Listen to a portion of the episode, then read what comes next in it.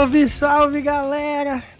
Tá começando mais um Podcore Podcast, o seu pod, podcast do universo do hardcore. Caraca, eu ia falar o seu Podcore do universo do Podcore, eu tô muito bugado. Mas enfim, tá só começando esse episódio, deu pra ver que hoje eu tô no grau. E aqui comigo ele, essa coisa mais linda de Guarapuava, o melhor baterista e arquiteto da região, Fábio Forne. Como você está, Fábio? Tá, defina arquiteto. É que você é o construtor dos meus Puta sonhos. que Fábio. pariu. Aí, aí, aí, aí, intancável, intancável. Cara, tô, tô bem cansado, né? Bem cansado, né? Mas enfim, coisa boa. Acho que o- o- os ouvintes já estão cansados. Ah, o Fábio vai falar que ele tá cansado. Ah, sério. Ah, mas cara, é final do ano, todo mundo acho que tá cansado por tabela, tá Ah, ligado? não, sério. você- o can- a canseira tá passando por osmose. Você vê uma pessoa bem, você chega perto dela, você encosta nela, ela ficou cansada na hora, tá ligado? Tipo, não, não Sim. tem nem por onde fugir. Mas, mano, tirando isso, tá, tá tudo certo. Quase chegando o show mais esperado do ano. Hoje é quarta, showzinho sexta do Bring Me. Porra, tô a mil grau aqui também. Tô quase dando grau no vento, tá ligado? Sarrando no ar. Mas é isso, mano. Tô bem. E você, como é que tá? Cara, eu tô bem também. Hoje eu tô cansado, tipo. Cara, eu não fiz nada realmente, tipo, nossa, como a correria. Só que o problema é que eu forcei muito a cabecinha, tá ligado? Então eu estou com a, a mente cansada. A mente está exausta. É, Porque era muita coisa ao mesmo tempo e ajuda um daqui, ajuda outro de lá, faz um favor pra um daqui, faz uma tablatura pra lá. Eu tô bugadaço, uhum. Hoje eu tô muito perdido. é isso. Mas é isso. Viu, antes de, de dar prosseguimento aí, mandar um abraço pro Luizeira, que nesse momento deve estar assistindo o Trivium. É, muitas invejas? Claro, né? Normal, normal. queria estar lá também? Queria, mas é, não deu. Mas é isso, Luizeira. Abraço pra você também, quando você ouvir. Se você Ô, Luiz, ouvir. e não- esqueça que você tá devendo o vídeo pro Fabinho, É não vai esquecer de gravar o vídeo. Eu não vou lembrar ele porque eu vou esperar que ele lembre, tá ligado? Então eu vou. Puta que pariu, cara. Olha, eu acho que você devia lembrar, hein? Só digo isso. Tá, depois eu mando a mensagem. Manda mensagem quando dá tempo. Tá certo. Mas, mas é isso, o episódio tá só começando, já já a gente volta, só ouvir nossos parceiros aí. E show de bola.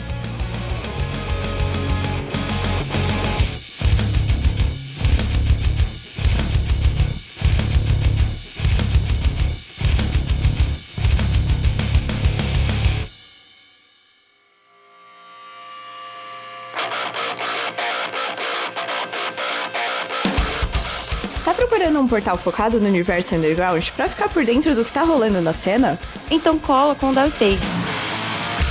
Somos um site dedicado a todas as vertentes do emo, pop punk e hardcore, que traz informações quentes para manter você ligado em tudo que tá rolando. Então acessa lá www.downstage.com.br e garanta o seu lugar na primeira fila. Siga as nossas redes sociais também. É só jogar na busca arroba Downstage no Instagram e DownstageBra no Twitter. A frase "Não é só uma fase, mãe" nunca fez tanto sentido. Salve galera, eu sou o Beto da Tradicor e para quem não conhece, a Tradicor é uma marca de roupas e acessórios baseados em tatu old school. Nossa loja online você encontra camisetas, bonés, bermudas, pets, eco bags e todos esses produtos com estampas de artes de tatuagem old school exclusivas de tatuadores parceiros nossos.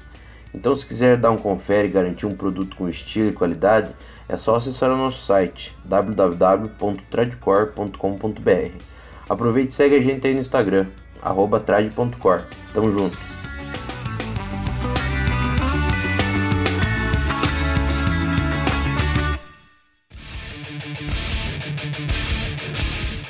Festival que vocês querem? Então toma! Dia 17 de dezembro vai rolar o primeiro Sonoridade Underground Fest e o evento acontece lá na Bay Area Studio, na Avenida Zelina 1305, Vila Prudente. Os ingressos antecipados estão por 30 reais na chave Pix, ticketaria.gmail.com. Repetindo, ticketaria.gmail.com. O rolê começa às 16 horas e o line-up conta com as bandas Enigma Ex Machina, Bonfire Season e Crass. Brabo, né? Então já marca na agenda e cola pra fortalecer. Nos vemos lá.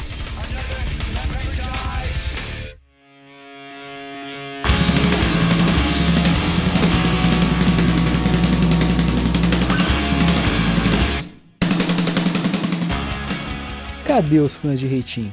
o Reitinho está em turnê comemorando os 11 anos do icônico álbum Obrigado Tempestade. A turnê com 21 datas teve início no dia 28 de outubro e segue rolando.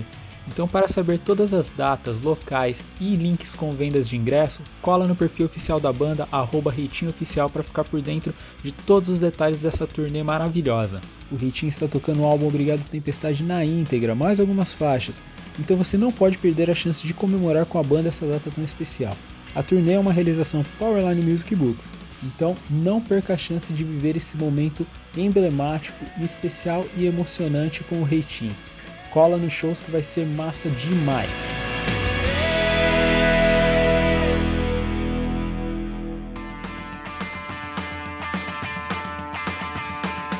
No próximo dia 17 de dezembro acontece em Piracicaba o Capivara Fest, um rolê cheio de atrações musicais de peso e que se eu fosse você eu não perdia por nada. O line-up conta com Planet Ramp, Fresno, CPM 22, Tasha Trace, Terno Rei e várias outras paradas maneiras. O rolê acontece no Engenho Central em Piracicaba e os ingressos estão disponíveis no site Clube do Ingresso. Bora!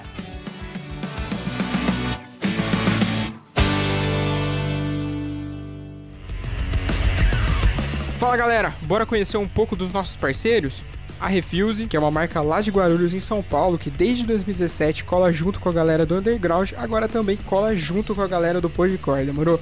E cara, para vocês ficarem inteirados um pouquinho do que vocês encontram na marca, vocês encontram camisetas, regatas, bermudas, shoulder bags, chaveiros, canecas e, mano, tudo isso que eu falei com uma estampa mais louca que a outra. E claro, com aquele precinho que a gente adora pagar num pano de boa qualidade. Demorou?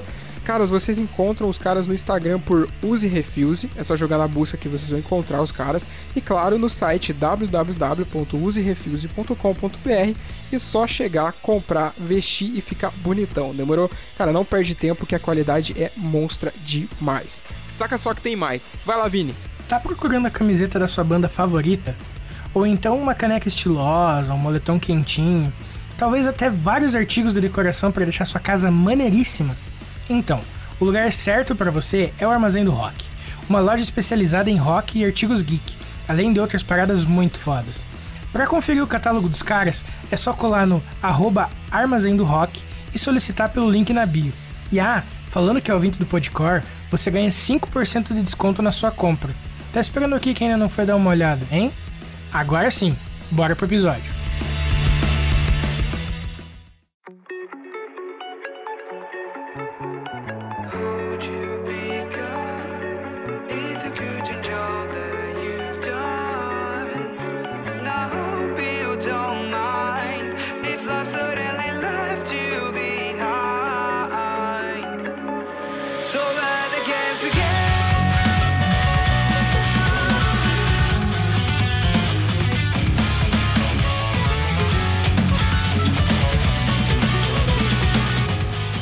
É isso aí, rapaziada. Cara, é, a gente tinha dito no nosso último Ilustres Desconhecidos que seria o último Ilustres Desconhecidos do ano, né, Vinícius?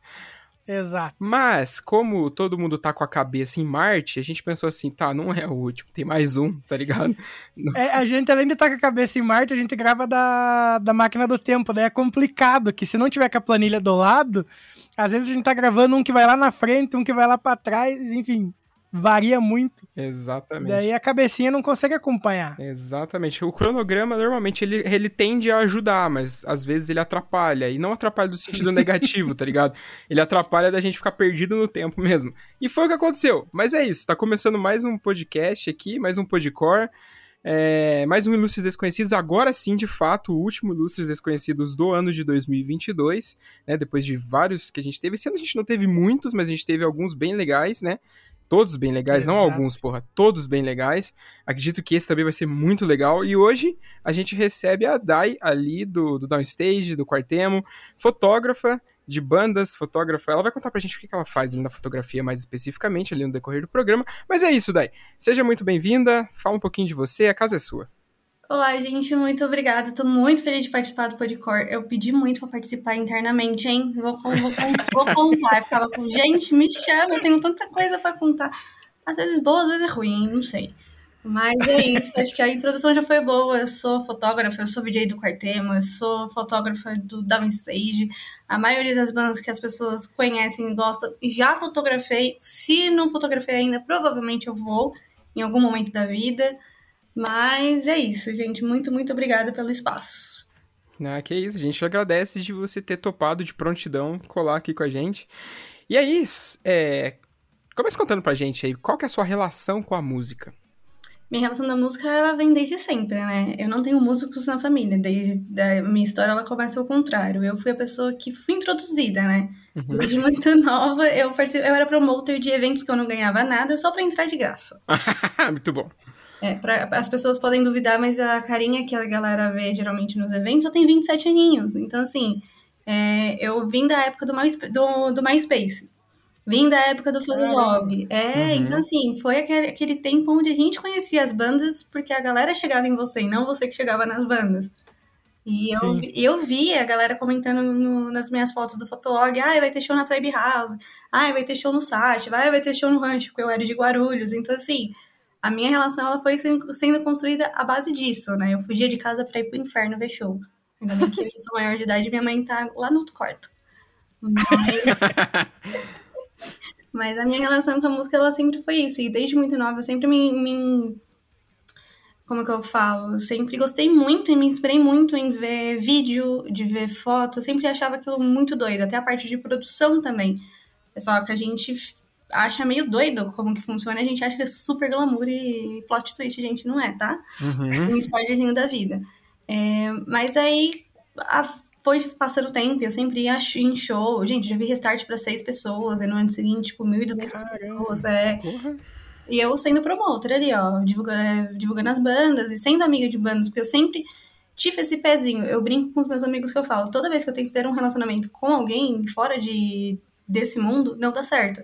Uhum. Porque a pessoa não entende, é sempre um problema. Então, assim, acaba que eu sempre acabo voltando nesse ciclo vicioso que é a música. Então, quando eu saí, tava terminando a escola, a minha mãe pensou assim, você já sabe o que você vai fazer? Eu falei assim, já pensei, eu tinha, tipo, acho que lá, três opções, e não conseguia entrar em nenhuma delas porque era muito cara, e minha mãe falou assim, por que você não faz fotografia? Uhum. Eu pensei, pô, por que não? Não, por que não? Uhum. Acabei que eu entrei na faculdade, sem saber nada, e eu só não me formei, né, por questões financeiras, obviamente, e acabei que eu aprendi muita coisa na prática. Eu fiz o primeiro show, foi traumático, é o que eu falo pra todo mundo. É traumático fazer sempre a primeira coisa a primeira vez. Não tem sim, jeito. Sim. Obrigada, gente, pelo unissono do sim. é, sim. É, e, e, foi mais ou menos isso. Então, o meu pontapé meio que inicial foi em 2013, finalmente. Uhum. Mas eu sempre tive envolvida com música. Não, hoje, assim, o máximo que eu sei é tocar, tipo, um violão, sei os acordes, mas eu não toco. Mas eu gosto muito de, de trabalhar com, com o universo de música, porque me ensinou muita coisa, me abriu muitas portas, me, me possibilitou de muita coisa, né? Então, é, trabalhar com isso desde 2013, de fato, tem, tem sido importante. Mas esse background meu vem desde muito cedo, porque eu gostava de bandas, principalmente banda independente. Eu sempre fui muito a pessoa que gostava da banda BR, assim, sabe? Tipo, uhum. ah, a banda gringa, ah, tá, quem é, sabe? Tipo, conheci as bandas pontuais, obviamente, porque querendo ou não, a, galera, a gente que nasceu assim do, dos anos 90 pra cá conhece muita coisa do emo, muita coisa do, do pop colorido, muita coisa do hardcore, metalcore, enfim. Então isso me trouxe uma bagagem muito grande pro que eu queria fazer, mas hoje eu, como uma mulher adulta, eu almejo, tipo, muito mais. Legal. E, pô, é, isso é uma coisa que você falou, tipo, quando a música ela te impacta de alguma maneira, na maior parte das vezes positiva, é muito difícil você fugir dela depois, tá ligado? Você quer ter ela o tempo todo ali do seu lado, mesmo que seja num fone de ouvido. E é bem isso que você falou, tipo, o, o lance chegou para você e você não saiu dele até hoje. Isso é muito massa, cara. É, então, e é, é, é uma coisa que eu falo para todo mundo, assim, durante a pandemia foi muito doloroso para mim, por exemplo, porque a gente que viveu nesse mundo de mundo artístico foi o primeiro a parar e o último a voltar. Eu mal, uhum. consegui, eu mal consumia música nesse meio tempo. Uhum. Porque era doloroso demais para mim estar tá ouvindo bandas que eu tava vendo todo final de semana, ou uma vez a cada quatro meses, e eu não consegui ver durante dois anos. E eu não consumia. Então, assim, é muito doido ver como a música ela me impacta, ela me move, Uhum. E faz com que seja meu, meu dinheiro também, de certa forma, minha forma de viver. Então, me, me ver sem isso é, é, é bizarro hoje. Eu, não- eu, real, eu não consigo me ver. Eu sabia que eu, desde muito nova que eu queria trabalhar com isso, tipo, de estar no meio envolvido, mas eu não sabia se dava pra viver sem, né? Tipo, hoje eu, me- eu me pergunto, mano, como que as pessoas vivem sem música? Porque me choca ouvir gente que não gosta de música. Não, Ah, aí e não gosto de música. E você, você para e você olha com um cara de choque e fala, cara, como? Como que você vai andando ali na padaria, que é tipo, sei lá, dois minutos andando e você não vai colocar uma música pra você ouvir e de volta? Uhum. sabe? Então, tipo, isso é, isso é, é, é muito doido. Eu gosto muito da forma como eu trabalho também, né? Eu, eu explico para as pessoas que não é só eu chegar e fazer foto.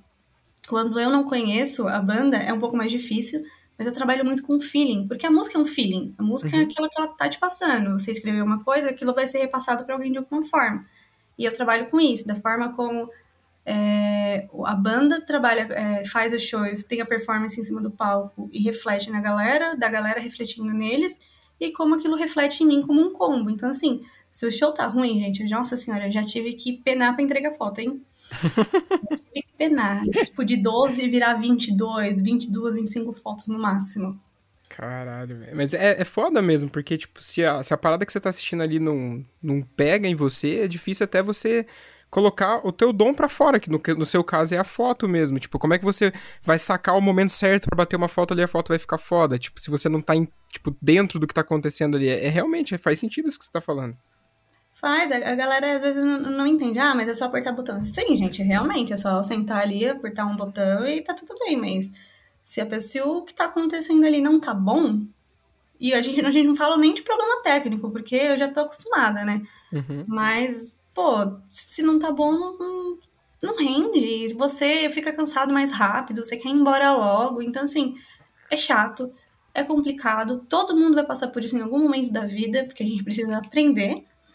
Mas eu acho importante, eu acho. é, foi- foram momentos importantes para eu entender também como que eu queria trabalhar. Tipo, ah, é só eu chegar, ser amiga dos caras e fotografar, ou é porque eu realmente eu gosto da banda, eu gosto do que eu já ouvi em algum momento, sabe? Isso moldou totalmente o meu trabalho. Cara, que massa isso. É, é- E essa, pode falar. e essa parada do feeling é muito isso, né, mano? Porque vale a mesma coisa pro músico. Tipo, é, você pode saber a técnica de core salteado, você já fez mil vezes, já praticou mil vezes aquele, tipo, sabe, esse tipo de foto, você sabe, não, tenho que colocar no ângulo assim, por causa da luz, pá, eu sei todos os acordes dessa música. Só que, tipo, se você fizer por fazer, ele vai ficar certinho, né, redondinho, bonitinho, mas ele não vai ser aquela parada que vai se destacar, sabe? Porque, tipo, só a técnica é uma coisa. Agora, você fazer o, você ter o feeling, sabe? Você conseguir capturar a emoção. Nossa, é outra vibe, mano. Com certeza. E é é uma coisa que a galera, quando tá em show, ai, não entende. Eu falo pra galera, gente, ver show na ponta do palco é ruim. Ver show em cima do palco também é ruim, porque você não tá sentindo nada. Uhum. Você não tá sentindo nada. A galera que tá ainda na frente do palco ainda recebe o primeiro impacto do, do, do negócio, mas você não, não realmente vive aquilo, sabe? Tipo, é, é, é complicado. Porque tem muita gente que, que é muito técnica e é pouca emoção. E assim, Uhum. e tudo é um pouco dos dois no, no que você tá fazendo. Você Exato. tem que lidar, saber lidar com improvisos. E assim, eu não sou uma pessoa que eu gosto de improvisar. Mas eu aprendi que vai ter momentos em que, assim, não vai estar bom. Até porque, gente, quem nunca foi num showzinho de procedência duvidosa, não é mesmo? Uhum. Então, assim, Sim. eu comecei principalmente nesses lugares, porque a galera vê. É que eu parei muito no, de postar o antes e depois das fotos. Mas, gente, eu fazia direto showzinho em Guarulhos, tipo, numa casa onde não tinha iluminação nenhuma, Vixe. sabe? Então, tipo assim, Sim. né, literalmente, você imagina. é, eu não vou falar o nome agora, porque a gente não tá sendo patrocinado e a casa não existe mais, mas de certa forma, ainda existe outro, outro nome, de, uma outra, de um outro lugar. Imagina que você entra numa casa que é, tipo, escuro o lugar. Porque você abre, você fecha a porta, na real, você abre a porta, você sai vapor de, de suor. Porque era, Nossa. Juro pra vocês, gente, era ridiculamente quente o lugar, assim. E tinha baladinha de vez em quando lá. E eu não sei como que as pessoas sobreviviam. Porque não tinha, sei lá, acho que dois, três ventiladores e não davam conta. Nossa. Juro pra vocês, juro pra vocês. E a ponta do palco fazia a L. Então, assim, não cabiam, sei lá, cinco pessoas no palco. Nossa vida do céu. Olha o London Pub aqui. É. Era, era, era literalmente, assim, um lugar horrível, assim, mas tem história. Então, assim, eu comecei dali. Assim como eu já fotografei no famoso Cerveja Azul, sabe? Então, Uhum. é, o lugar também não era dos melhores, mas a gente começa de algum lugar. Então, pra gente fazer, a gente aprender, a gente precisa passar por todos esses problemas, todas essas dificuldades, até entender o que você faz pra você ficar bom. Só que não adianta você só ser bom. Você também precisa colocar um pouco de você nas coisas. E Exato. muita gente esquece. E música é isso, você trabalha com música. Gente, música é emoção. Você consegue passar o que, o que tava acontecendo no momento ali pela foto. A galera consegue entender o que tava rolando, tá ligado? Isso é foda. Sim, eu. Nossa, eu ouvi um comentário do, do Mosca da Odeon que me pegou muito. Porque eu sou muito a pessoa que gosta de dar foto revelada das fotos que- do- dos shows e dar de presente pras pessoas, Uhum. né? Porque eu acho que a gente vive num mundo tão digital que as pessoas esquecem de como é ter aquilo vivo. Uhum. E eu dei uma pra ele de um show. Ah, do show de Curitiba, que eles tocaram com inutilismo. Uhum. E ele tava sorrindo na hora, ele falou, cara, isso aqui é tão bom que a hora que eu olhei essa foto, eu ri porque eu lembrei do que tinha acontecido pra Olha eu só. estar sorrindo. Eu falei, olha só que doideira. Como que a fotografia, ela, ela consegue te, te levar a memórias e a sentimentos de uma coisa que você tava ali, mas você propriamente não viveu. Você só fotografou, você só eternizou. Uhum. Uhum. É muito, muito doido. Eu Exatamente. gosto muito. Que foda isso. Ô, Vini, vamos sair um pouco do, do assunto fotografia pra gente guardar um pouquinho pro segundo bloco? O que, que você acha? Pode ser. Manda bala aí. Tá. É, o- dando uma olhada ali na, na, nas tuas redes sociais e tal, a gente viu que você é, é VJ no Quartemo. Como que você começou nessa, nessa parte? Nossa, essa história é muito engraçada porque foi muito por acaso. Muito, muito por acaso. É, o primeiro vídeo que eu gravei com o Quartemo é, foi no Rio, no Vivo Rio, no show do Alex on Fire do A Day to Remember. Uhum. E como eu tava no Rio, eu já, né, foram acho que uns dias antes do Lola. Ah, eu- uns amigos meus estavam lá, e uma galera tava lá. Eu falei, ai, gente, vou, vou pra porta, vou beber com vocês e vou ver, né? Só que antes de sair, eu brinquei com uns amigos meus. Falei assim, nossa, imagina se eu realmente eu vou e eu entro no show. E os meus amigos responderam quase que em unissono, de, de você eu não duvido nada. né? E foi basicamente o que aconteceu. Só que, ah, enquanto a galera tava rolando na fila, vocês conhecem o Didico? Não. Didico é é um, do- um dos meninos do Quartemo também, que é VJ lá também e tudo mais. E ele. Era pra ele gravar. Só que ele tava com muita vergonha. Muita vergonha. Uhum. E eu já tava alegre, né? Já tava alegre por meios talvez legais e legais. que minha mãe nunca ouça esse po- esse podcast até essa parte. Se quiser, mãe, pode pular essa parte. É mentira. E, e aí, tipo, eu falei assim, amigo, você quer que eu grave? Eu gravo. Ele falou assim, sério? Eu falei, é. E meio que começou assim, eu fiz esse primeiro, aí depois veio o outro do que a gente gravou na, no Bloco Emo versus o Quartemo na Irregular na Casa de São Paulo. E aí vai sendo, foi muito por acaso tudo que aconteceu. Eu nunca, até que eu acho que o Alex falou assim, mano, se você quiser, você pode gravar mais. Então meio que eu fui. a- as portas se abriram e o pessoal falou assim: entra, vem comer com a gente. E Uhum. foi mais ou menos isso que aconteceu. Que massa. E foi bem natural mesmo. Tipo, você não. É claro que você tava meio alterado, né? Você falou isso, né? Que sua mãe não ouça. Mas foi uma parada natural que eu acredito que depois, quando você precisou fazer novamente, foi, Foi. né? Foi, foi bem mais tranquilo. E é uma coisa que eu falo pra todo mundo, foi tão gostoso de fazer, foi tão maravilhoso, porque a gente ainda gravou o, o Sad Fest, que foi no meu. Sad, é, Sad Club Fest, que foi no dia do meu aniversário. Então, assim, eu tava completamente animada. Porque eu acho que precisa, acho que a gente precisa humanizar essa galera também que vai pra show, não só pra ver o artista, mas ouvir o que a galera também quer, quer saber do evento, o que, que elas esperam. Né? Porque eu, quando eu era mais nova, ninguém chegava em mim e perguntava ah, o que, que você espera de, do, do evento. Você tem tanta coisa pra esperar, então, tipo, fazer esse pós, ou esse depois, ou conversar com a galera na fila, é sempre muito importante. Então, é, saber que eu posso proporcionar isso e fazer a galera rir de alguma forma, além, tipo, de qualquer outra coisa, é muito legal, é muito importante e é real- foi realmente natural. Então, tanto que eu falo, gente, a Multishow vai me contratar em algum momento, porque já que a MTV não tem mais. Né? Uhum. A gente que veio dessa época dos anos 90, a gente pegou muito VJ também apresentando o programa. Uhum. Você ficava, eu quero ser assim. E é, é meio que eu coloquei na cabeça e eu meio que incorporei aquela Daiane de, sei lá, de 15 aninhos na, nas costas ali e falei, vamos. E foi, foi mais ou menos isso, foi bem gostoso e eu sou muito feliz pelo, pelo, pela oportunidade que o Quartema me deu depois disso também, porque podia ter dado muito errado. Pode crer. E, cara, é, esse- essas paradas elas caíram muito bem justamente pelo fato de, tipo, pandemia, normalidade voltando, entre aspas, né? E os shows voltando, a galera se reencontrando, e aí, tipo, você vai pra uma fila de um show, faz uma pergunta simples, cara. E aí, qual que é a expectativa? Mano, a pessoa, tipo, ela vomita em você muita coisa, tá ligado? Tipo, ai, porque isso, aquilo, não sei o que, não sei o que lá. Eu imagino como deve ter sido foda, tipo, trocar ideia com tanta gente assim, nesse pequeno espaço de tempo, tá ligado? Foi, foi muito foda. É que eu cheguei a entrevistar o Lucas da Fresno, gente. É que essa entrevista a gente não conseguiu botar no ar por vários motivos. Eu não, não lembro quais agora. E foi uma das conversas que eu tive com ele, que eu não lembro exatamente o que ele falou, mas foi basicamente isso, que a volta da, do, da, da pós-pandemia, ela é muito importante. Porque, pô, tem muita gente que gravou coisa assim antes e não conseguiu soltar, não conseguiu viver aquilo. Pra galera também não é, é. É tudo novo, porque tá reconhecendo a galera, porque muita gente ficou muito antissocial. Eu fui uma delas. Então, assim, voltar a, a, a, a frequentar ambientes onde a gente não tá mais acostumado foi muito importante. E isso e a gente voltar nesses pontos foi uma das melhores coisas assim que aconteceu, porque você ouvia realmente relato das pessoas de, de ver que elas realmente queriam estar ali para viver, tanto que eu fui para shows assim que eu mal via celular, Uhum. sabe? Então eu falei assim, olha isso, mano, que bacana, você vai para show numa era digital onde tudo é postado na hora e a galera realmente tá ali curtindo.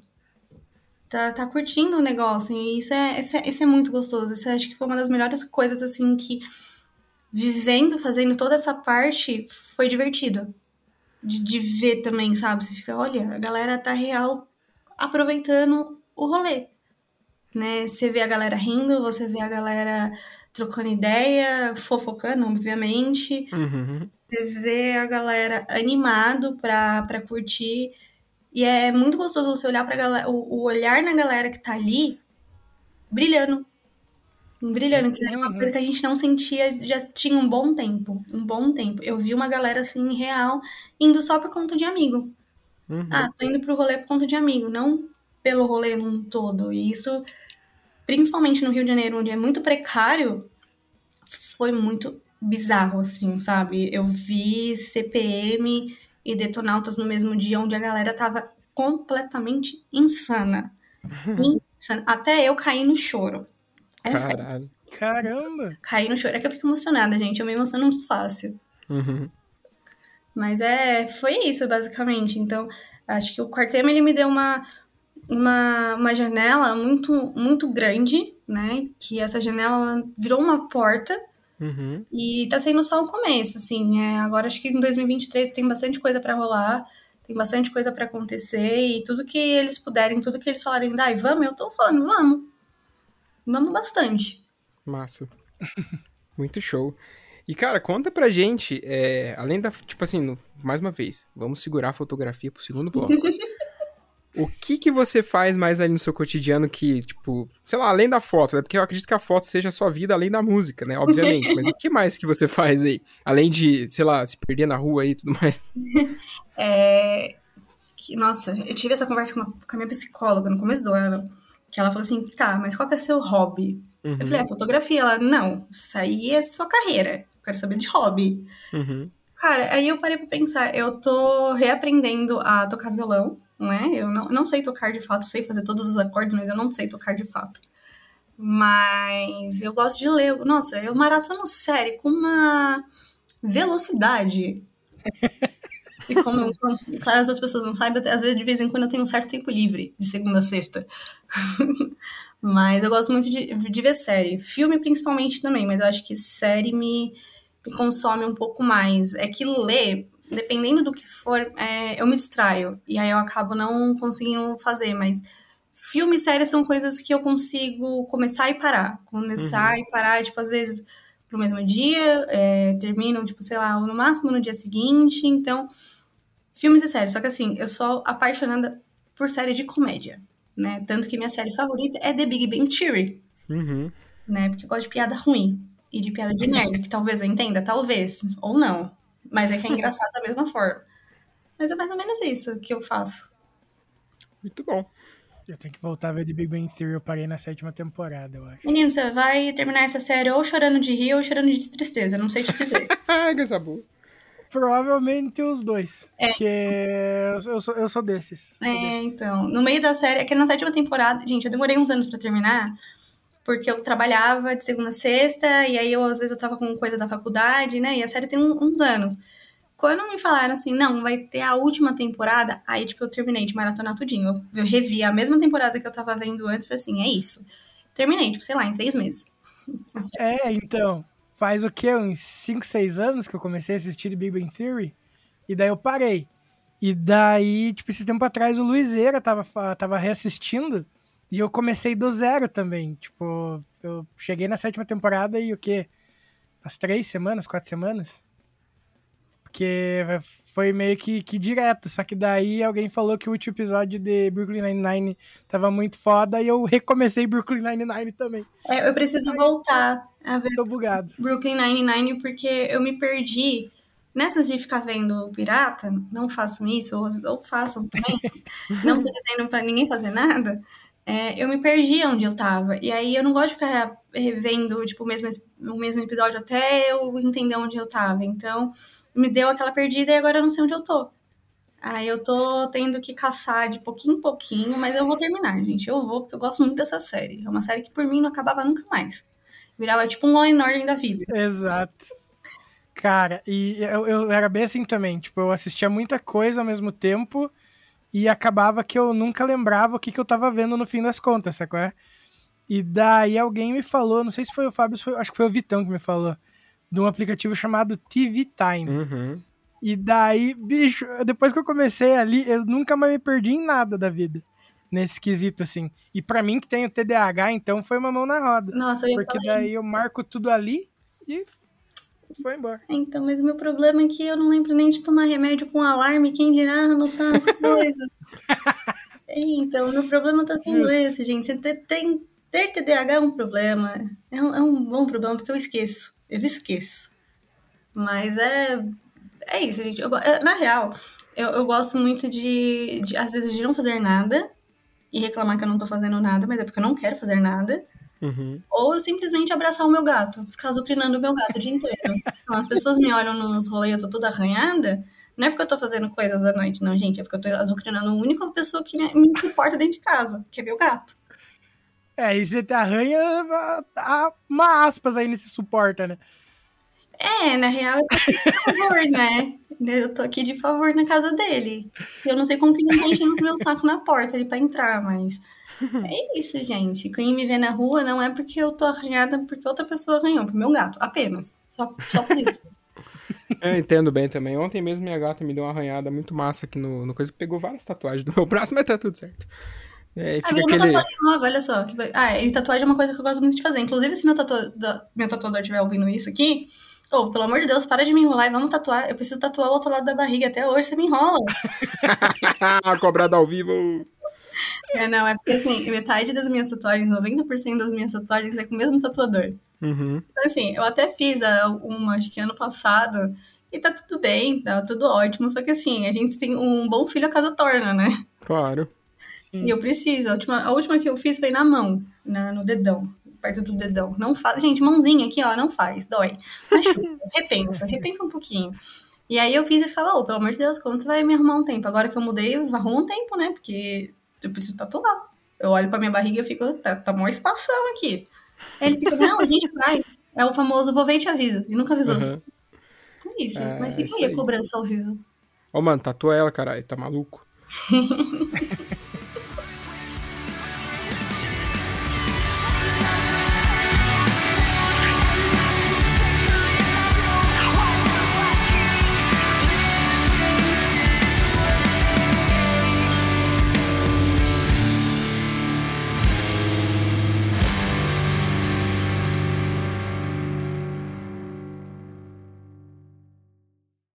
É só mais um dia que acaba com você. E você volta do trabalho se sentindo tão cansado, com tantas contas pra pagar e sem perceber.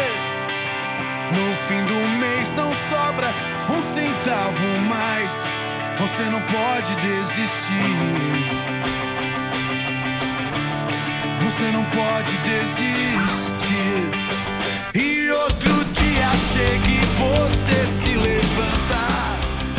Chegando agora pro segundo bloco, né? A gente pediu calma pra falar de fotografia, porque agora a gente vai falar de fotografia de fato. E Dai, você falou um pouquinho lá em cima quando você iniciou, por que você iniciou e tudo mais. Repete pra galera esse início seu e aprofunda mais pra gente um pouco de qual que é a sua relação com a foto, como você começou com a foto, o que, que a foto representa pra você. Lança pra nós. Tá, é, eu comecei em 2013 a, a fotografar de fato. Eu comecei em abril, né? Ano que vem eu faço 10 anos, gente, de, de fotografia. Isso é, Caramba. isso é muito doido. Eu paro pra pensar e eu fico, gente, já faz um tempo, né? Não foi ontem que eu comecei. Mas eu comecei justamente porque eu gostava muito do, do ambiente, assim, de música, desde muito nova. Eu, de adolescente, gente, eu vivi a época de, de Cine, de Restart, o auge do Simple Plan, do My Chemical, Fault Boy. Então, assim, eu sempre quis trabalhar com isso, com diretamente, de tentar chegar nessas bandas, sabe? Então, Uhum. Pra mim, é, é- sempre foi muito visível o que eu queria, desde, sei lá, ser videomaker até fotografia ou produção, que eu já cheguei a fazer produção no meio do caminho também. Então, é, é muito bizarro saber que, desde muito nova, eu tive essa relação com a música. Já, eu já, é o que eu falei antes, eu já tinha tentado sair de alguma forma, mas eu sempre volto. Bom filho a casa torna, né, gente? Fazer? Sim. Mas, ah, de fato, em 2013 foi quando eu tava na faculdade, fazendo fotografia. Muita gente não sabe dessa curiosidade, mas eu cheguei a fazer faculdade de fotografia mesmo. Uhum. Em 2013, em 2013 eu tive essa oportunidade de fazer a primeira banda no, no Cerveja Azul. Foi, foi o que eu falei, foi traumático. Eu saí de lá cheia de dor e entreguei as fotos. Eu não editava as fotos no Photoshop nem no Lightroom, eu editava as fotos no, no Photoscape. Caraca. Nossa senhora. Pois é, pois é. Por quê? Porque eu não tinha a ideia de como craquear coisas. Foi aí que eu aprendi. Uhum. É muito bom. É, foi aí que eu aprendi como fazer. Só que assim, na faculdade eu pulava, eu faltava nas aulas de Photoshop porque eu tinha medo. Eu tinha medo e eu achava que era um puta bicho de sete cabeças. E hoje em dia eu abro o Photoshop dando risada da cara dele. né? Mas Mas é. E foi isso. Aí a primeira banda, fui 2013, eu fiz a primeira, as primeiras bandas. Só que assim, é, eu demorei certo tempo pra começar a ganhar dinheiro com fotografia, porque eu fazia tudo pra portfólio, eu precisava entender como que funcionava todo o meu trabalho, como que o que eu queria de, de, de fato. Então eu fiz muito underground.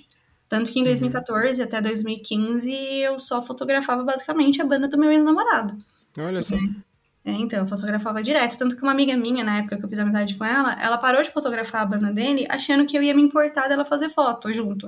Tanto que hoje eu falava pra ela, tipo, logo que a gente começou a fazer amizade, eu falei, não, amiga, não tem problema nenhum.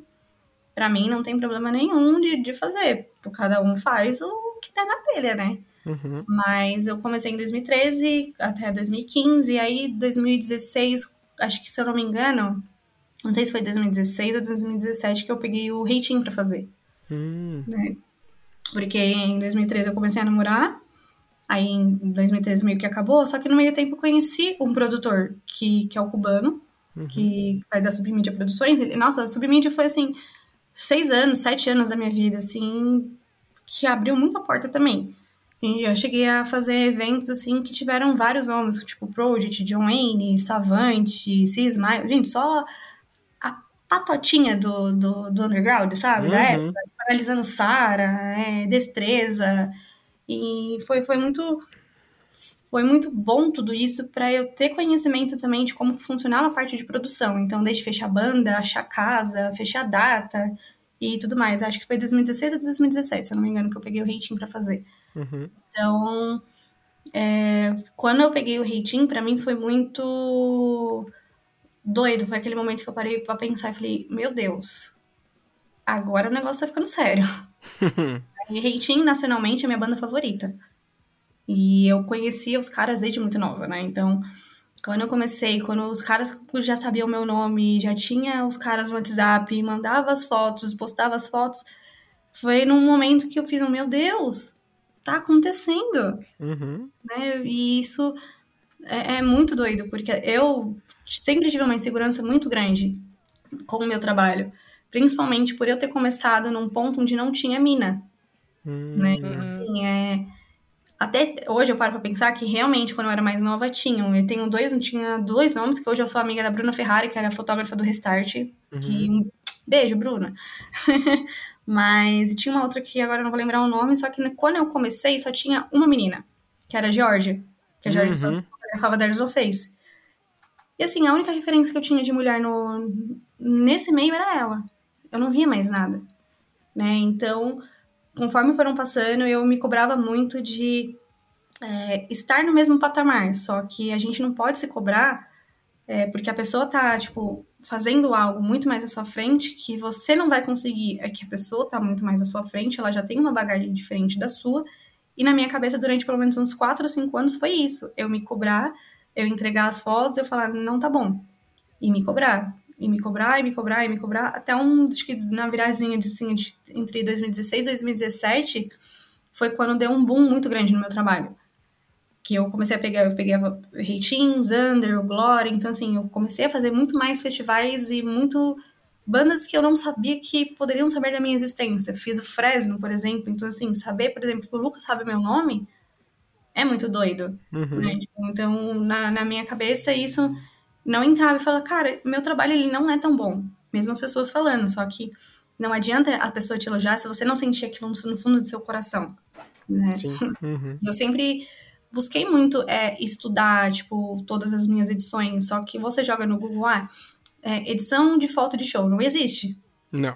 Não existe. Existe para retrato, existe para paisagem, existe para não sei o quê, mas para show não existe. E as pessoas no, no meio do caminho falam, por que você não faz um canal no YouTube?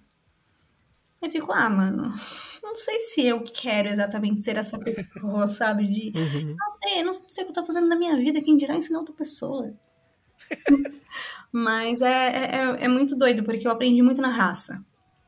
Muito, muito, muito na raça. E você vai a- a- batendo de frente num, num, num meio ainda, principalmente onde você é a única mulher, é muito mais bizarro, porque você começa a se sentir excluída e desvalorizada. Né? Então, você entra num combo onde você não é, não é suficiente, você entra no ponto onde você não é, é- não é boa e as pessoas não valorizam o seu trabalho, que as pessoas só estão perto de você porque você quer sair com cara de banda. E na real, não. Né? Dá pra eu citar, tipo, sei lá. Se foram 10 pessoas, foram muitos. Se eu, que eu lembro, tá? Que eu lembro. Mas é, é, é, é muito bizarro, porque eu já ouvi muita coisa. E quando eu comecei, as pessoas ficavam assim. Já teve um- uma ou duas pessoas que falaram assim: você não é boa. Você devia Nossa, desistir. cara. Juro, dessa forma. Uhum. Dessa forma. E depois de uns anos eu, a pessoa- eu ouvi dessa pessoa e falei assim: tá vendo? Se eu não falo que você não é boa, você não ia estar onde você tá. E Olha eu fiquei só. tipo, oxi. Eu fiquei, oxi, Ué. se acalma. Se acalma. Eu tô onde eu tô porque eu quero, não porque você falou. Uhum. Mas a, a- a desistência foi uma palavra muito usada pra mim mesma de 2013 até 2017. Né? Até 2017 eu ficava, não, eu vou desistir, eu vou desistir, mas sempre tinha algo ali que falava, cara, não desiste.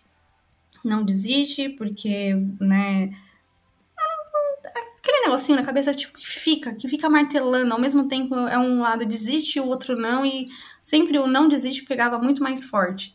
Uhum. Mas é, é muito. Foi muito doloroso o processo, eu não, não nego. Acho que eu falo sempre para as pessoas que o, o pior processo do, do seu trabalho é, a- é quando você busca a sua identidade visual. Uhum. Porque você sai do ponto de comparação que você tá com o outro para você falar agora sim, agora sou eu. E nessa viradinha de chave de 2017 foi assim um momento onde eu consegui respirar de fato. Falei, agora sim, agora sou eu de verdade. Tanto que são, são coisas que permanecem no meu trabalho até hoje. Tipo, cor. O Caio da Cefa falou um bagulho pra mim muito doido. Que quando eu entreguei as fotos pra ele, ele falou assim: tô vendo cor de Daiane Mello. Tanto que eu não uso. É, você bate o, o, o olho na minha foto, você sabe que é minha. Uhum.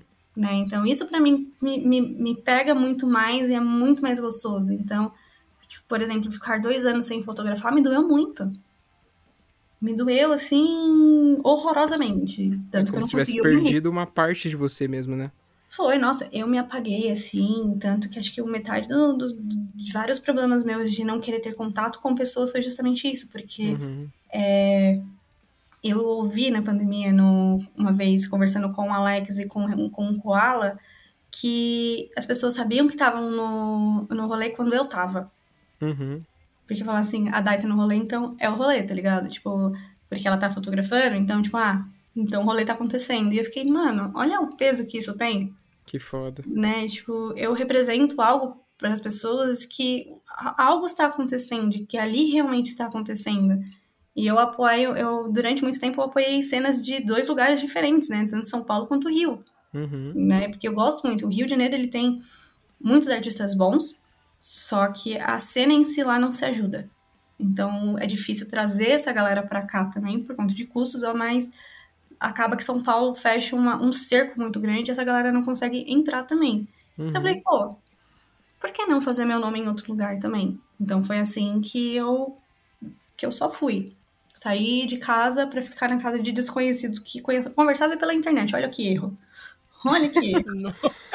Que, que perigo, né? vamos, vamos pensar. Exatamente. Ah, mas a gente anda de Uber, né? Então, Ah, não, então. não né, virei tudo que minha mãe odiava. A pessoa que entra no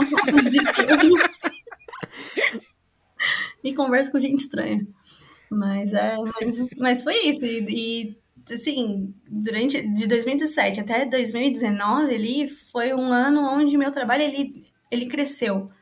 E é muito louco ver que de 2017 a 2019, muita gente acha que eu comecei em 2016, por exemplo. Tem gente que não sabe que eu Uhum. comecei antes.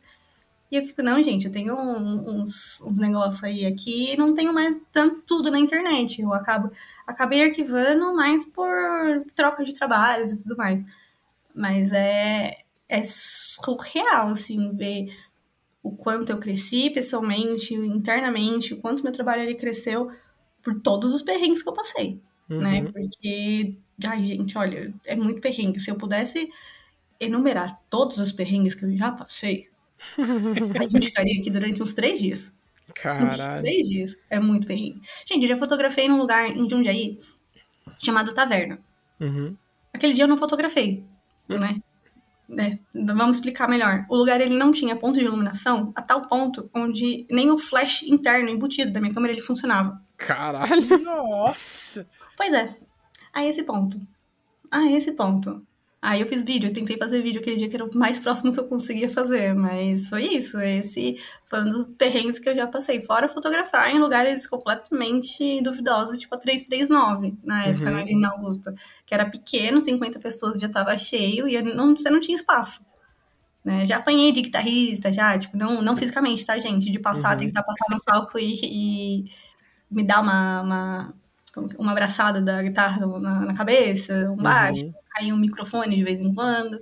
Acontece, acontece, coisas normais. Quantos rostos não tenho de, de conversa, né? Sim. Fora às vezes em que eu entrego a câmera pra alguém pra eu curtir também, né? Quem, quem, quem me conhece sabe.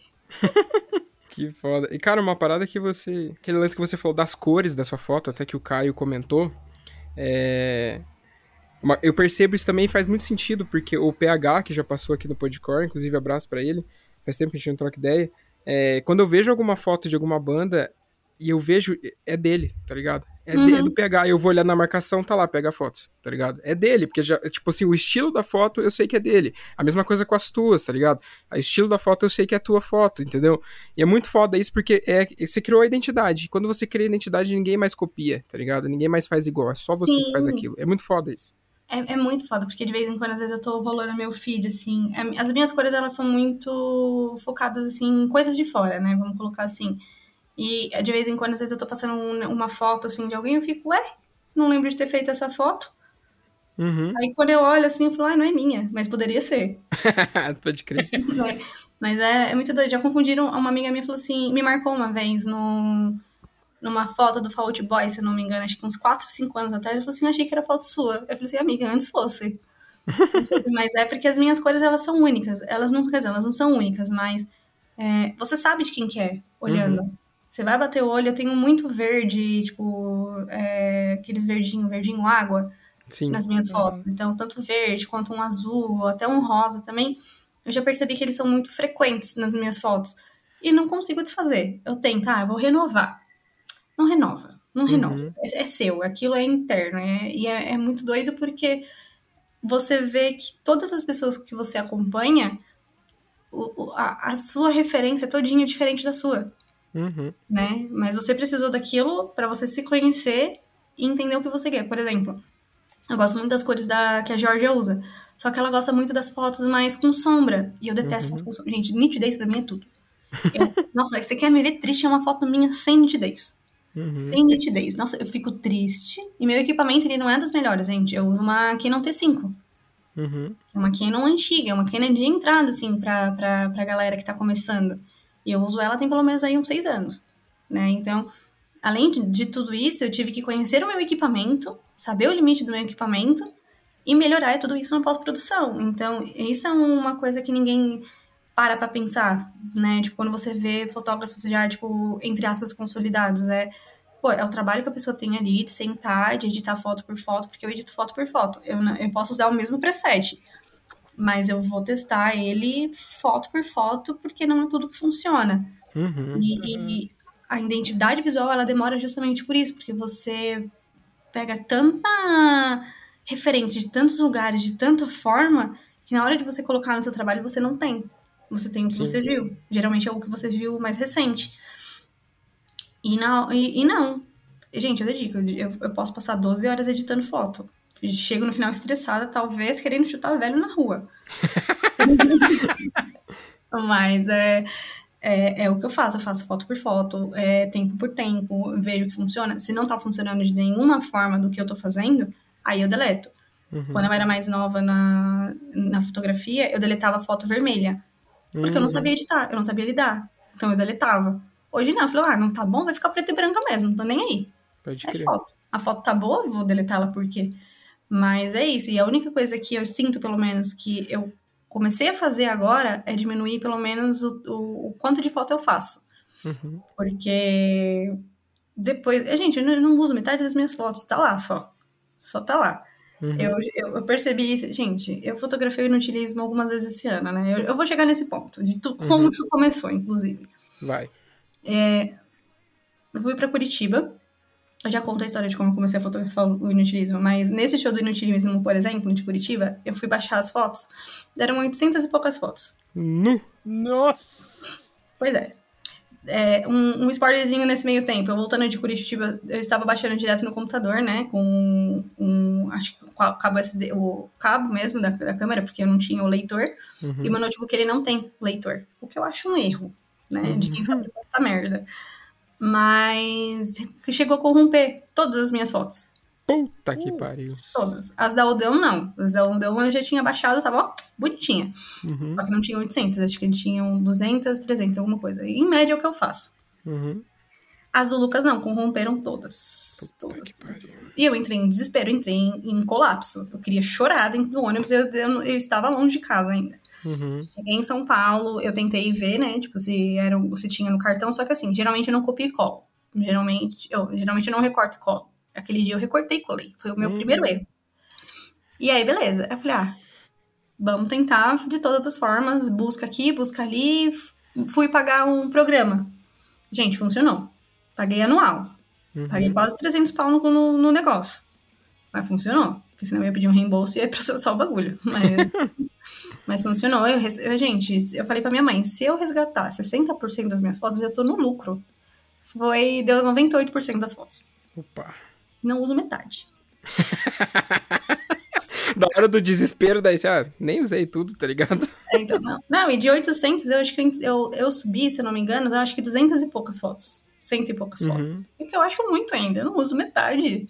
Né? Eu tenho que ficar postando de TBT, aí eu, agora eu fiz o Behance, eu vou postando tudo lá. Uhum. E tá nem é, as pessoas que vão olhar que, que lutem pra olhar uma por uma, mas é, é muito doido. E aí, vamos voltar então pra minha história de vida, né? É, 2020 não teve nada, 2021 também. 2021 eu fui. Foi quando eu tive contato com o Downstage, por exemplo. Uhum. Né? Por exemplo, não, né? O que aconteceu? É, a Bia me chamou, acho que, sei lá, numa quinta, numa sexta, o show do Zimbra era, tipo, sei lá, no final de semana. Final de semana, assim, sexta, sábado, alguma coisa assim, eu não lembro. E eu fiz, foi a primeira vez que eu conheci o Luiz, por exemplo, Uhum. e ela. né? Então foi o primeiro contato com o Stage, daí pra frente aí, ó, só pra frente, né? Nem pra trás mais, é só pra frente com o Stage. Viramos uma parceria muito grande. E eu fiz esse primeiro contato, e aí veio 2022 e o Lucas anunciou que ia fazer a playlist. E assim, gente, eu sou uma pessoa que eu sou muito apaixonada pelo Lucas Inutilismo há muitos anos. Há muitos anos. Tanto ele como pessoa hoje, como ele pessoa nos vídeos. Então, isso sempre me, me agradou muito, a pessoa que ele é. Eu não conhecia ele fora, só que assim, a gente é uma pessoa inacessível. Nunca vou conhecer pessoalmente. Uhum. Nunca. Disse a pessoa que já tava ah, vendo, tipo, sei lá, a Glória que via quando era mais nova, cada, sei lá, 15 dias, todo final de semana. Viajou com os caras pra outro estado. O Reitinho, que só era sua banda favorita, e a pessoa não. Esse cara é inacessível. Nunca vou conhecer ele. E passou. E 2022 foi um ano onde eu, eu fiz muito lei de atração, né? Terapia, o nome também. e eu, eu pratiquei muito isso, tipo assim, ah, gente, coloquei na mão do universo. Coloquei na mão do universo e vai. Porque quem toca com o Lucas é o Hervoso e o André. Que são Sim. duas pessoas que estavam, que estão, vira e mexe, tá num rolê com nós, assim. Tipo, você piscou, os caras estão, né? Uhum. Ou não estão tocando, ou estão ali. E beleza, né? Eu já tinha conhecido os meninos da Odeon é, pessoalmente também, então isso foi, foi um dos pontos muito altos da, do meu 2022, porque 2020, de 2020 a 2021 eu consumi muita coisa da Odeon. Muita. Eu pedia quase todos os dias, ou toda semana, pros caras fazer show.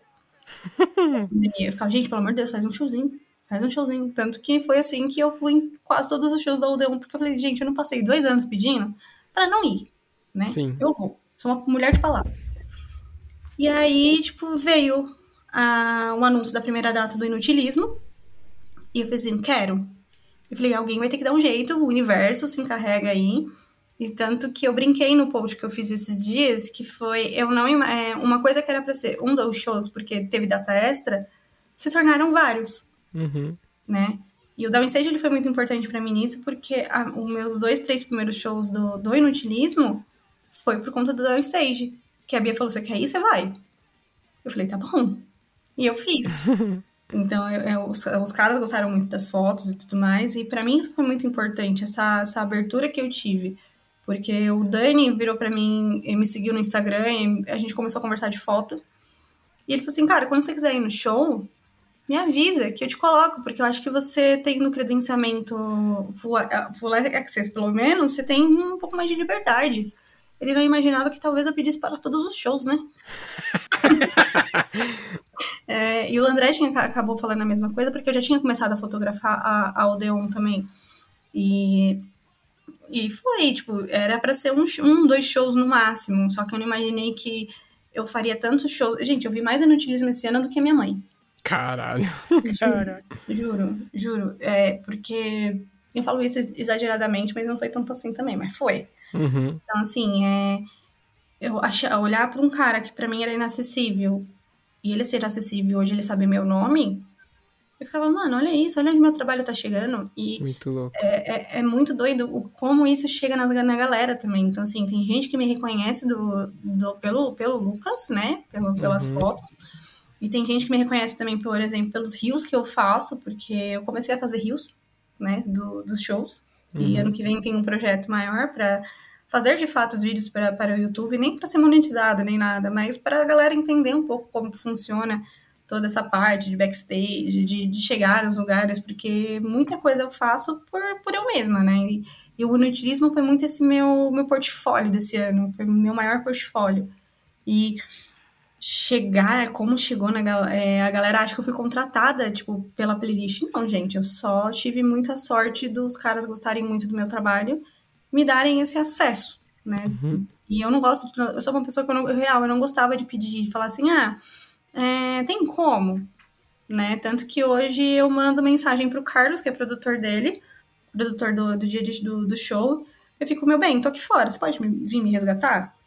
e é assim que fun- tem, tem, tem funcionado. Então, assim, é, é muito bom, porque eu ainda pergunto, gente, eu posso? Dá.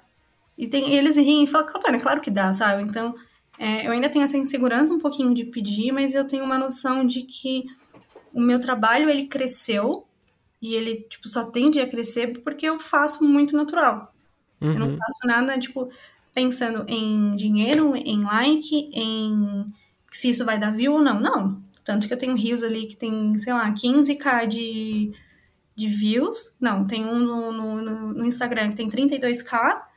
E tem um outro que tem, sei lá, 78. E eu tô tipo, mano, tá tudo bem Uhum. sabe?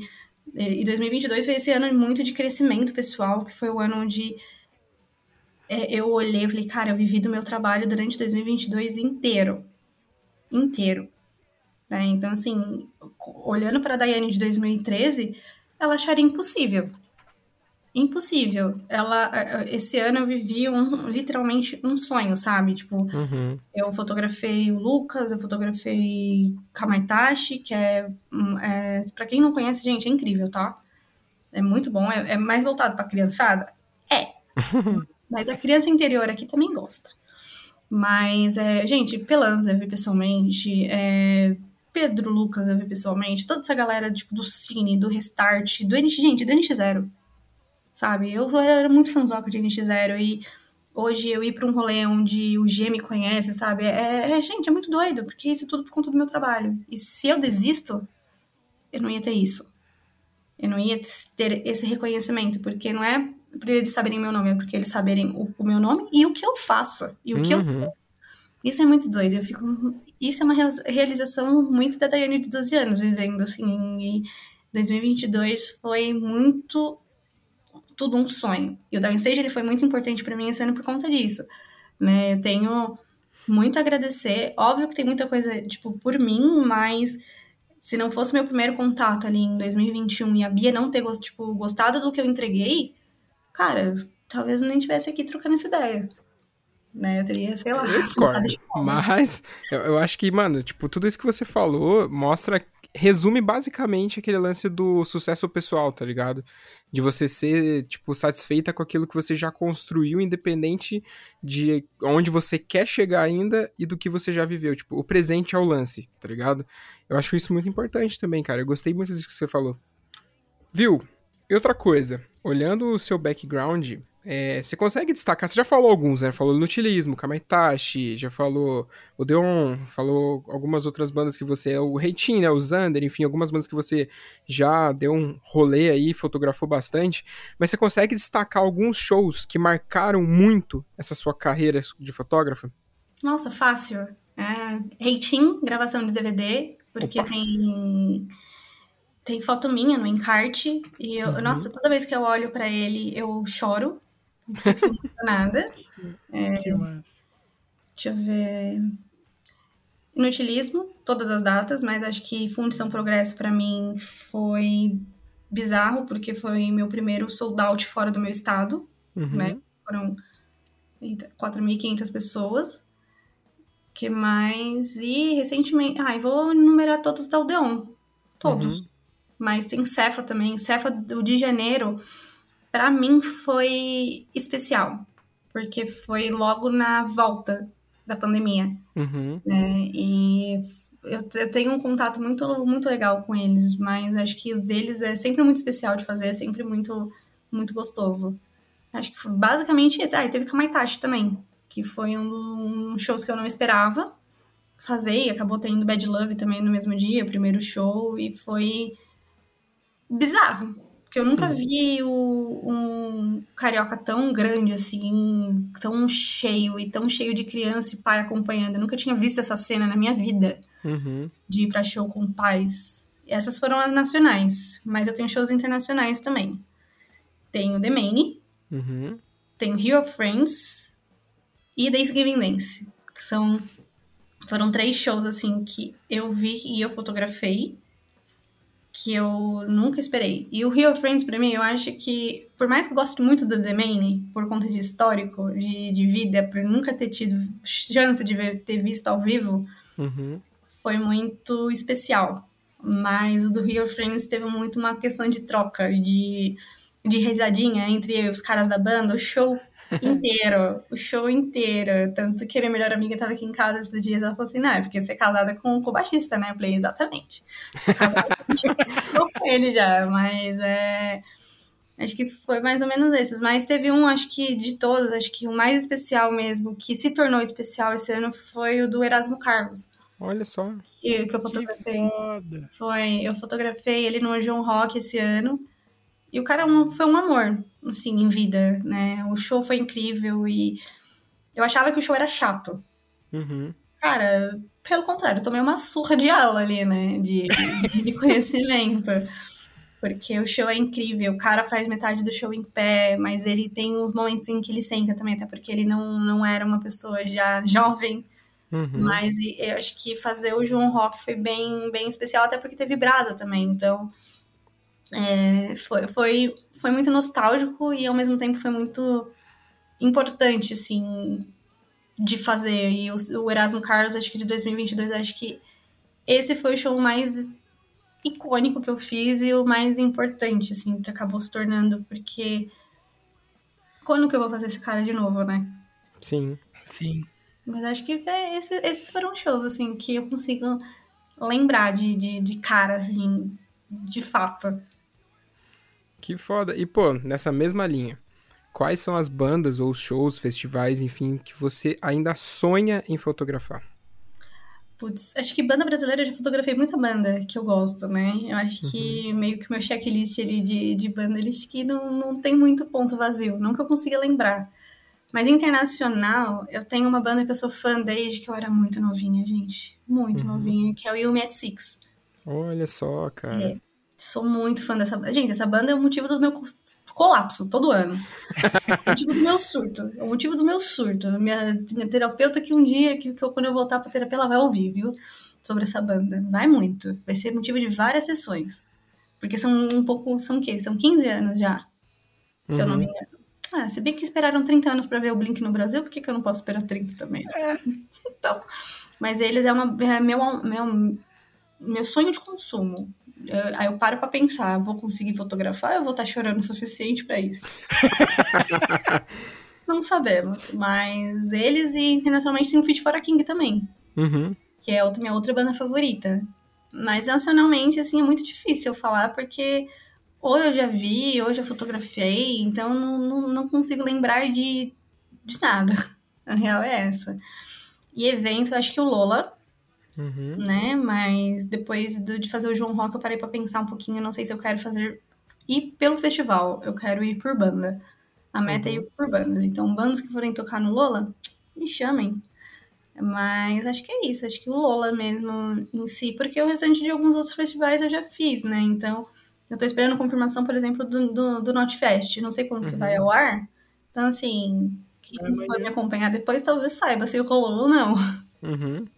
Mas o Notfest é mais pelo Bring Me, né? Porque eu sou muito fãzoca, eu vi eles em 2015, em 2018 eu não consegui. Uhum. Mas é um festival, assim, que tem nome, né? Então, é, de querendo ou não, é bom pro, pro, pra portfólio. Exatamente. Agrega o currículo. Exatamente. Boa. E perguntinha, qual- tipo, você que trampa com isso, qual você acha que é a importância da fotografia na, na vida das pessoas, assim? na vida das pessoas, eu acho que é muito importante, eu falo pra todo mundo que todo mundo deveria saber o mínimo de fotografia, porque te abre uma. expande a mente.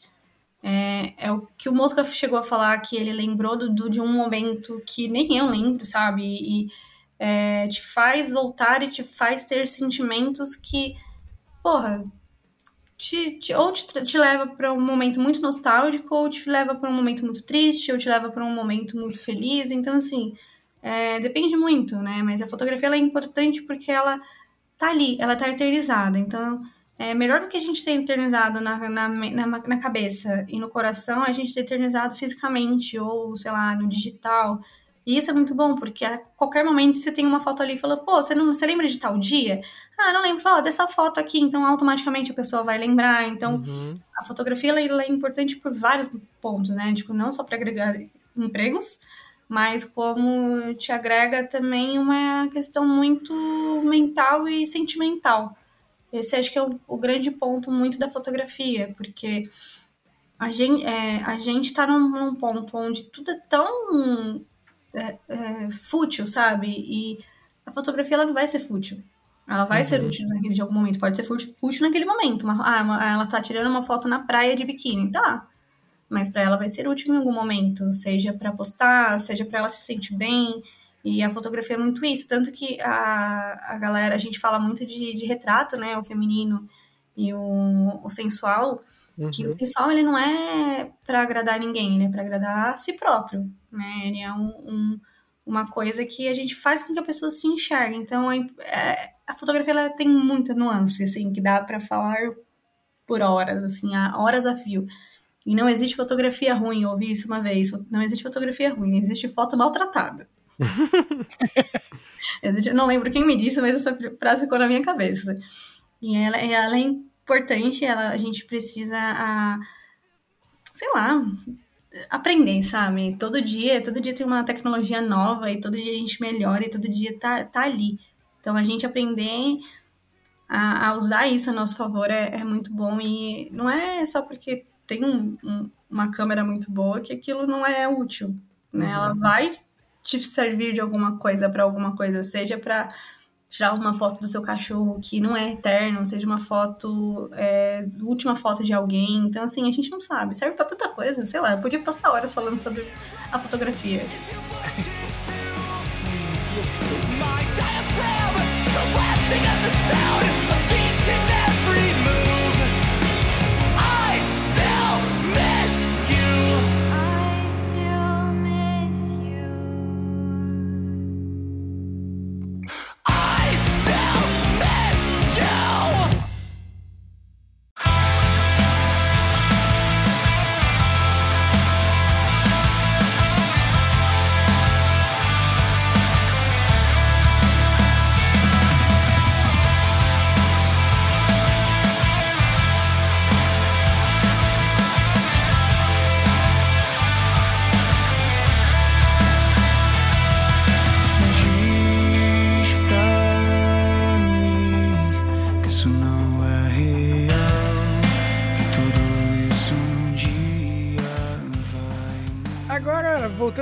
Último bloco, naquela perguntinha que não falta para ninguém. É, você que, que trampa bastante no- nos shows e pá, qual que é a tua opinião da- sobre o underground, sobre o que você tem visto dessa cena e tal? Nossa, é polêmico, hein? Ah, muito bom. polêmico, mas a gente adora uma polêmica, né? É, Cara, o underground ele é importante. Eu parei pra pensar nisso esses dias, né? Eu, como uma pessoa que eu vim do underground e eu, de, um- de uns tempos pra cá, eu tenho uma- feito tanta coisa grande, a gente percebe o quanto o underground ele é fundamental. Porque se você começa em algo muito além daquilo que a galera desconhece, né? Tipo, palcos grandes, equipe muito grande, você acaba virando uma pessoa egoísta, egocêntrica Uhum. e estrela, né? E de uns tempos pra cá eu percebi que eu tava tanto fazendo uma coisa grande que eu queria aquilo o tempo todo. E eu falei, cara, não é assim que funciona. Dá uma segurada na tua bolinha aí, né? Tipo, vamos voltar para suas raízes. E, e isso é muito importante e ver que tem muita banda saindo do underground também é muito gostoso de ver. Porque, pô, ninguém quer ficar passando perrengue pra sempre. Né? Todo mundo quer crescer, todo mundo que tem banda tem um único sonho e é o mesmo sonho: é ser grande e ser reconhecido.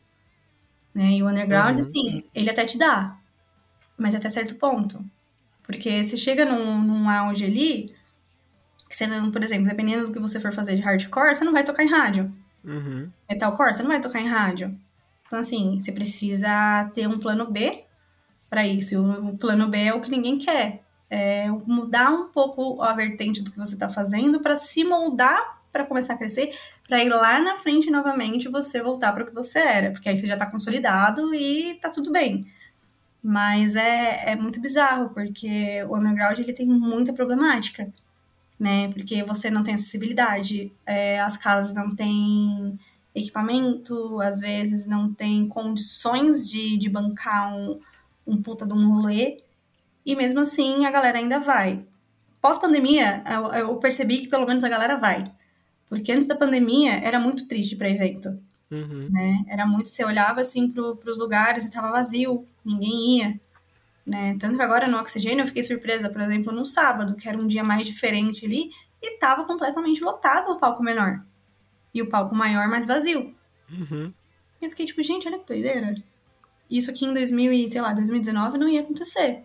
E a importância do, do underground é justamente essa, fazer com que a galera é, não precisasse passar por esse perrengue, mas passa, aprende e aprende a não confiar em qualquer pessoa também. Porque o underground tem muito disso. É, muito amigo. Muito amigo pra te fuder, não é pra te ajudar, não. Uhum. Muito amigo pra te fuder, e pode ter certeza que eles vão. Porque na hora de pedir VIP pra ingresso, eles te- eles estão ali. Mas na hora de te ajudar, tipo, sei lá, levar um equipamento, a te ajudar com a procurar, tipo, um produtor decente não tá. Na hora que aí, se você cresce com essa galera do teu lado, é pior. Porque aí a asinha começa a sair duas vezes mais. Então, a gente viver no underground é saber que nem todo mundo ali é inacessível, porque todo mundo é. E eu nem tô falando na questão de banda, porque eu acho que é um ponto onde que todo mundo que vive nesse meio sabe que não adianta. Tem muita banda que vai, fala de, ah, não, a gente tem que apoiar todas as bandas e não fica pra ver o amiguinho tocar. Uhum. Né? E isso é uma, é uma coisa que, assim, 10 anos, gente, é uma coisa assim que não dá mais. Né? Não adianta você falar, ah, eu não consigo tocar em tal lugar se fulano não abre as portas. Porra, mas você tá abrindo portas pra fulano? Né? Porque você falar e não fazer é diferente. Mas por que, que as pessoas têm que te dar o braço e você não pode dar o braço também, né? Então, Exatamente. É, é um ponto muito defeituoso, assim. Tem muita qualidade, mas a quantidade de defeito que tem nesse meio, ela é absurda. Ela é absurda, porque é, que trabalhar com artista é um, é um meio muito egocêntrico. É muito ego. Uhum. Muito, muito, muito ego, assim. Porque se eu começar a falar mal das pessoas, a gente vai ficar aqui até amanhã. Mas é, tem, tem muito isso. Ao longo do caminho eu já ah, gostei e desgostei de muita gente, que eu tinha um carinho muito grande. Então, assim, é, sei lá, eu acho que o underground ele ensina a gente a só ser um pouco mais esperto, né? A não aceitar nada de, de ninguém de graça. Porque se tá muito fácil no underground, eu tenho alguma pegadinha, cara. Tem alguma, pode ter certeza. Né? Porque, cara, se, nenhuma banda. an- Aqui hoje a galera não passa por isso, mas se tá muito fácil pra você tocar em algum lugar sem você vender aquela cota de ingresso dele naquela época, alguma coisa tem. Ou você vai tocar num horário muito merda, ou vão cancelar você de última hora. Sim. né? Então, o underground ele é muito um aprendizado, mas ele é muito importante. Eu acho que, pelo menos, eu vivi pontos muito importantes. Eu, aprendi a, a confiar mais no meu trabalho, eu aprendi a não confiar em qualquer pessoa também, porque pra ter gente de graça pra querer fazer as coisas pra você, tem. Uhum. Nossa, se tem. E foi isso. Acho que esse é um, o que eu tenho pra falar da polêmica do, do underground. Muito bom. Nossa, falei, hein, galera? Falei, desculpa aí. Oh, maravilha. E pô, agora a gente chega naquele momentozinho maravilhoso de lição de casa pra quem nos ouve, que é o momento indicação. Então agora a gente indica o que a gente quiser, na real. Série, música, documentário, livro, jogo, qualquer coisa, tá ligado? E daí, começa aí. Tá, uma série. Quantas quiser, tá? Não precisa, não tem limite. O que você Tá. quiser indicar, ela manda bala. Tá. Tá, eu vou indicar bandas porque é mais fácil Tá. na minha cabeça. Eu vou indicar três bandas. Eu vou indicar uma chamada Broken, que é uma banda nova que tá surgindo, né? Eles são de Balneário Camboriú. Eles são muito legais, vale muito a pena. Eles vieram fazer o showzinho deles em São Paulo, tocaram em Diadema. Pra quem não conhece, Diadema é um lugar de procedência muito duvidosa, mas o, o, show, o show foi muito legal, foi muito bacana. Vou indicar a Cefa pra quem não conhece e a Odeon. Gente, a Odeon eu vou indicar sempre que eu puder, porque eu gosto muito. Eu tenho tatuado Odeon no dedo. Caralho. É, e eu pedi durante dois anos ali, né? Então, Uhum. mas é porque são três estilos muito diferentes um do outro, querendo ou não. É, e acho que tem mais uma, deixa eu ver. É, não sei, de cabeça eu não sei. Mas eu vou indicar a série da Vandinha, gente. Pra quem não assistiu, essa série tá maravilhosa. Uhum. Ela é maravilhosa. Eu ia indicar The Sandman, mas eu acho que metade da galera já viu. E eu maratonei aquilo em 24 horas, eu quase não dormi. Caralho. Foi- é porque tava muito bom, gente. É muito bom. Deixa eu ver. Filme. Hum... O último filme a Lindsay Lohan, que eu não lembro o nome agora, mas tá na Netflix. Que ela fez um especial, um filme de Natal. Gente, filme de Natal essa época do ano, é a única coisa que eu consegui indicar. Pode crer. Se você não conseguir achar esse filme, assiste o Grinch, não tem erro. Ah, Grinch maravilhoso. É, acho que é isso. Maravilha. E você, Vinícius? Tem um filme de Natal que eu adoro também, mas esse vai ter que ver na, na Baía dos Piratas aí, que se chama Escrito nas Estrelas, ou o título original em inglês Serendipity, que é a comédia romântica. Eu sou o cara das comédias românticas, irmão. Acontece.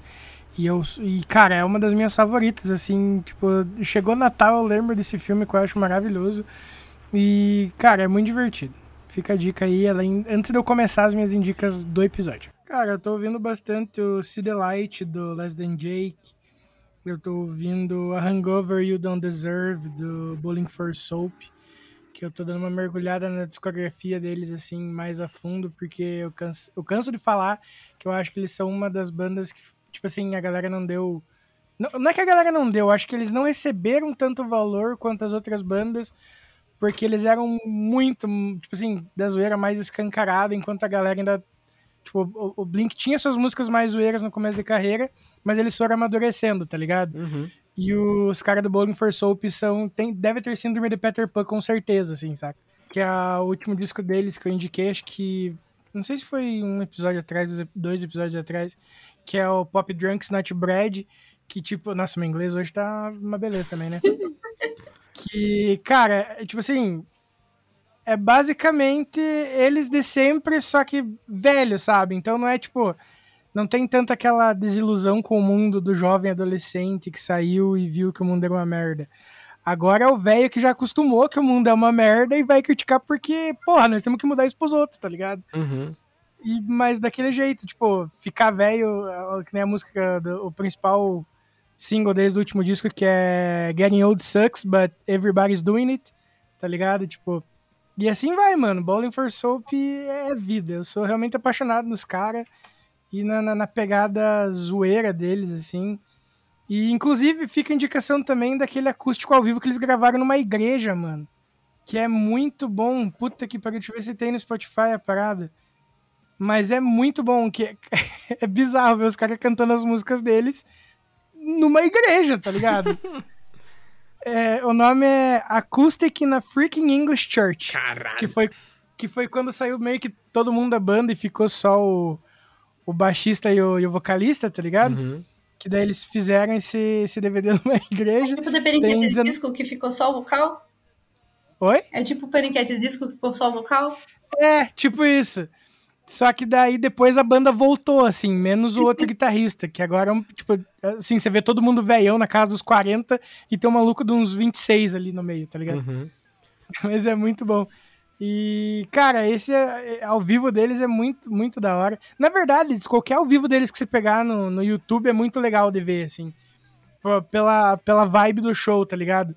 Tipo, eu acho que é em Punk Rock 101, que é o, o- acho que o primeiro hit deles que eu vi na MTV na época com o clipe e tal. Que o clipe era muito da hora, tipo, que a galera era mandado pra um, pra um colégio militar, entre aspas, onde te ensinava a ser punk no lugar de ser militar, entendeu? Caralho. Cara, era muito legal, assim, tipo, eles trocando a roupa da galera, ensinando a dar é, stage dive, umas paradas assim, sabe, mano? Uhum. É, é muito da hora. E daí, no ao vivo nessa parada, antes dos caras entrarem no último refrão, eles têm toda uma interação com a plateia. Cara, é muito massa ver os ao vivos do, do Bowling for Soap. O que mais que eu tenho ouvido? Eu tenho ouvido bastante o EP Nós, da, da banda Milo, que é M-I-L-L-O, que, cara, é um EP que saiu esse ano. E, cara, é, é maravilhoso, assim. É uma mistura, sei lá, de math rock com rock progressivo e emo, assim, saca? Uhum. É, é muito da hora, tipo, é uma das paradas que eu mais ouvi esse ano, assim, desde que lançou. Porque eu não lembro nem como que chegou na minha timeline do Spotify, eu só lembro que chegou, tá ligado? Tipo, ah, os, os fãs também estão ouvindo, sabe? Daí eu fui dar uma olhada e, cara, é uma banda bem recente e tal, tem poucos ouvintes, então dei uma moral lá porque o som é muito da hora. E eu acho que até quem não, não é tão chegado aos do que nem, o, que nem o Fábio pode acabar gostando do xelengo-lengo dos caras, como diz o, o Gil. Eu gosto dos sim, dá tirou isso, homem? É o Luizeira que tá de saco É, cheio, né? É verdade, é verdade, é verdade. É o Luizeira que já tá de saco cheio da- das, mesmas, das mesmas coisas. e, cara, que eu tô ouvindo mais também. Puta que pariu, bicho. Tá foda, porque eu tô ouvindo bastante o Repose do Fox Lake, mas não, tipo, não tô viciado como eu tava quando saiu. Ah, de podcast eu sigo ouvindo Medo e Delírio em Brasília. Eu tava ouvindo Doom do futebol, mas desde que o Brasil foi desclassificado, o futebol não existe mais pra mim. Ah, o Composure do Real Friends, que foi citado hoje, é muito foda. É talvez o meu disco favorito deles. Eu tô dando uma olhada no Spotify porque eu tô roubando, porque eu não sei o que indicar essa semana. E assistindo, cara. Eu tô assistindo Brooklyn Nine-Nine ainda, se serve. E acho que é só. E você, Fabinho? Cara, pouquíssima coisa. É, Na verdade, eu, eu vou indicar umas coisas aqui que eu ouvi nos últimos dias, mas que, tipo, sei lá, nem sei se geral conhece, deve conhecer, pô, porque está estouradão aí, que, por exemplo, é o último álbum do Black Bear, que é o In Love in Memory, que é mais um que se entregou ao pop punk Travis Bar Ba- Barker, Barker, é, enfim. Mais um que o cara tá, toca as baterias do álbum dele, tá ligado? É produtor da parada também, os, os caras são, parece que eles são uma cópia do outro, enfim. É, mas eu gosto gostei bastante desse álbum dele, porque, tipo, é uma parada bem, bem relax, assim, pra você ouvir, saca? E Uhum. ao mesmo tempo que tem o, a, a estética do pop punk, as músicas, ela não foge do rap, porque ele é um rapper, tá ligado? Então, tipo, você puxa os, os, os trabalhos bem antigos dele lá, você vê que, tipo, é outra pessoa, igual que aconteceu com o MDK, tá ligado? É outra pessoa, sei lá, tomou uma pílula ali e ficou maluco e virou outra pessoa mesmo, tipo, parece e é engraçado porque se você pegar a capa desse disco, ele tá morto e ele tá, ele que matou ele mesmo, tá ligado? É como se, tipo assim, ah, matei meu passado. Pensa, pensando numa analogia bem, bem brusca, assim, tá ligado? Enfim, não sei se, que, se ele vai continuar nessa estética daqui a um tempo, né? No próximo disco, talvez, não sei. Mas tá, tá legalzinho de ouvir. É, indicar também um álbum que. Porra, esse álbum aqui, se eu falar pra você, eu podia tatuar ele no supino que eu faço na academia. Porque, mano. É maravilhoso esse álbum, álbum pra treinar aqui, é o Malicious Intent do Malevolence, que é o último que saiu, saiu esse ano. Já devo ter indicado ele umas cinco vezes aqui nesse podcast, tá ligado? Com certeza. Mas, cara, é muito bom. Esses malucos aí... É, o, é o com o álbum do Fist também, que eu acho que eu indiquei uns quatro episódios seguidos. Porque eu tava muito viciado. Exatamente. Ah, mano, mas a gente tem que ter aquelas bandas que a gente vicia todo mundo de alguma forma e todo mundo ouve a banda e fala, mano, eu ouvi só porque você falou várias e várias vezes. Exatamente. Isso aí é o Vinícius com Tiny Moving Parts. Eu com um e o Mad Six, gente, é que toda vez, é que eu indiquei só banda nacional. Eu não indiquei banda é, internacional, porque geralmente eu começo. E o Mad Six. Aí todo mundo fica, tá bom, já entendi, você gosta muito. Fico, não, sempre que eu puder falar, eu vou falar dela. Sim. É bem, é bem nesse pique aí mesmo. E, cara, tipo, eu sou apaixonado no- nas capas dos discos deles, porque são, tipo, sempre são pinturas, assim, ou se não são gravuras, enfim. Uns bagulho meio medieval que não é medieval, umas coisas meio darkness, assim, cara. É muito foda. Deixa eu ver se tem mais alguma coisa aqui. Até tinha. Viu? Escutem o Choque de Cultura Ambiente de Música, que o episódio de, que saiu essa semana é sobre K-pop. Meu Deus. Uh, gosto.